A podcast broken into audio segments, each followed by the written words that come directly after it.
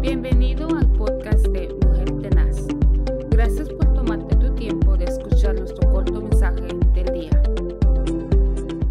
Le damos gracias a Dios y a cada uno de ustedes por estar nuevamente escuchándonos y le damos la gloria al único Dios verdadero por su gran amor y su gran misericordia porque nos permite estar con vida.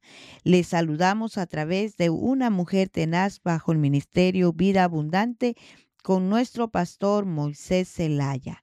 El día de ayer estuvimos hablando que el verbo fue hecho carne, pero el día de hoy tenemos esa revelación que le fue dada al profeta Isaías en el libro de Isaías capítulo 9 y el versículo 6 habla la palabra del Señor de la siguiente manera, honrando al Padre y honrando, honrando, al Hijo y al Espíritu Santo porque un niño nos es nacido, hijo nos es dado, y el principado sobre su hombro se llamará su nombre admirable y consejero.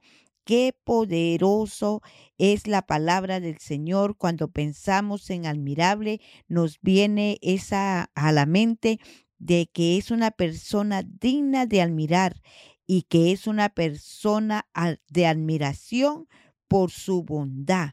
El Señor Jesucristo es digno de admirar. ¿Por qué razón? Porque hizo muchas cosas en cuando él estuvo aquí en la tierra y aún ahora sigue haciendo muchas cosas en la vida de cada uno de nosotros que son dignos de admirar el poder de su nombre, el poder que Él tiene, ese poder que fue delegado a Él. Qué poderoso es nuestro Dios Jesucristo, que es digno de admirar. Y consejero, una de estas combinaciones, porque Él es el que tiene esas palabras que nos aconsejan, que nos animan, que nos ayudan a seguir perseverando, a seguir caminando en esta tierra. Y la Biblia nos enseña que él, establecería planes para con cada uno de nosotros, planes con cada uno de aquellos que se le acerquen para aconsejar a otros gobernantes. Él sería digno de admirar en las generaciones. Habían planes para él y para cada uno de nosotros. En, ahí mismo en Isaías capítulo 11 y el versículo 12 en adelante dice su palabra y reposará sobre él el espíritu de Jehová, espíritu de sabiduría, espíritu de inteligencia, espíritu de consejo y de poder, espíritu de conocimiento y de temor de Jehová y le hará entender diligentemente en el temor de Jehová.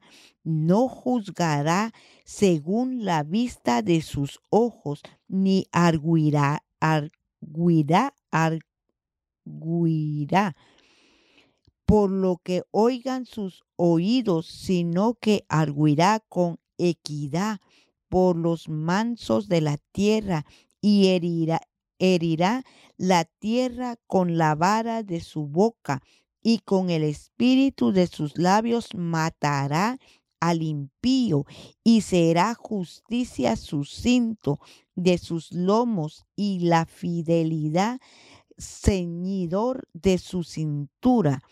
Mire qué poderoso. Eso es lo que Jesús vino a hacer cuando Él nació. Él vino a llevar ese espíritu de sabiduría, ese espíritu de inteligencia, de consejo, de poder, de temor hacia Dios, de conocimiento. Con su boca Él va a juzgar, va a herir al impío, va a matar a todo aquello que a Él no le agradó y le sigue agradando y no juzga conforme a lo que los ojos ven, sino que Él juzga con equidad.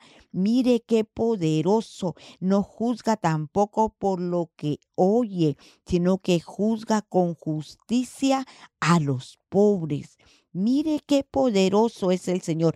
Ese es nuestro Señor Jesucristo. Por eso dice que el verbo se hizo carne. Él vino para hacer cosas grandes en nuestras vidas. Es necesario saber a qué Señor servimos. Este es Jesús de Nazaret, el que fue enviado por nuestro Padre Celestial. Y le dejo para que usted siga viendo en el libro de Isaías. Estábamos viendo el capítulo 9 y el versículo 6.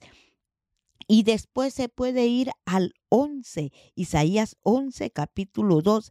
Y para terminar, usted se podrá ir también al Isaías 25, 1 al 9. Entonces nos vamos a gozar en Jehová y estaremos, eh, eh, exaltaremos a Jesucristo nuestro Señor y Salvador, porque Él es digno de admirar. Gocémonos y alegrémonos porque nuestra redención se acerca.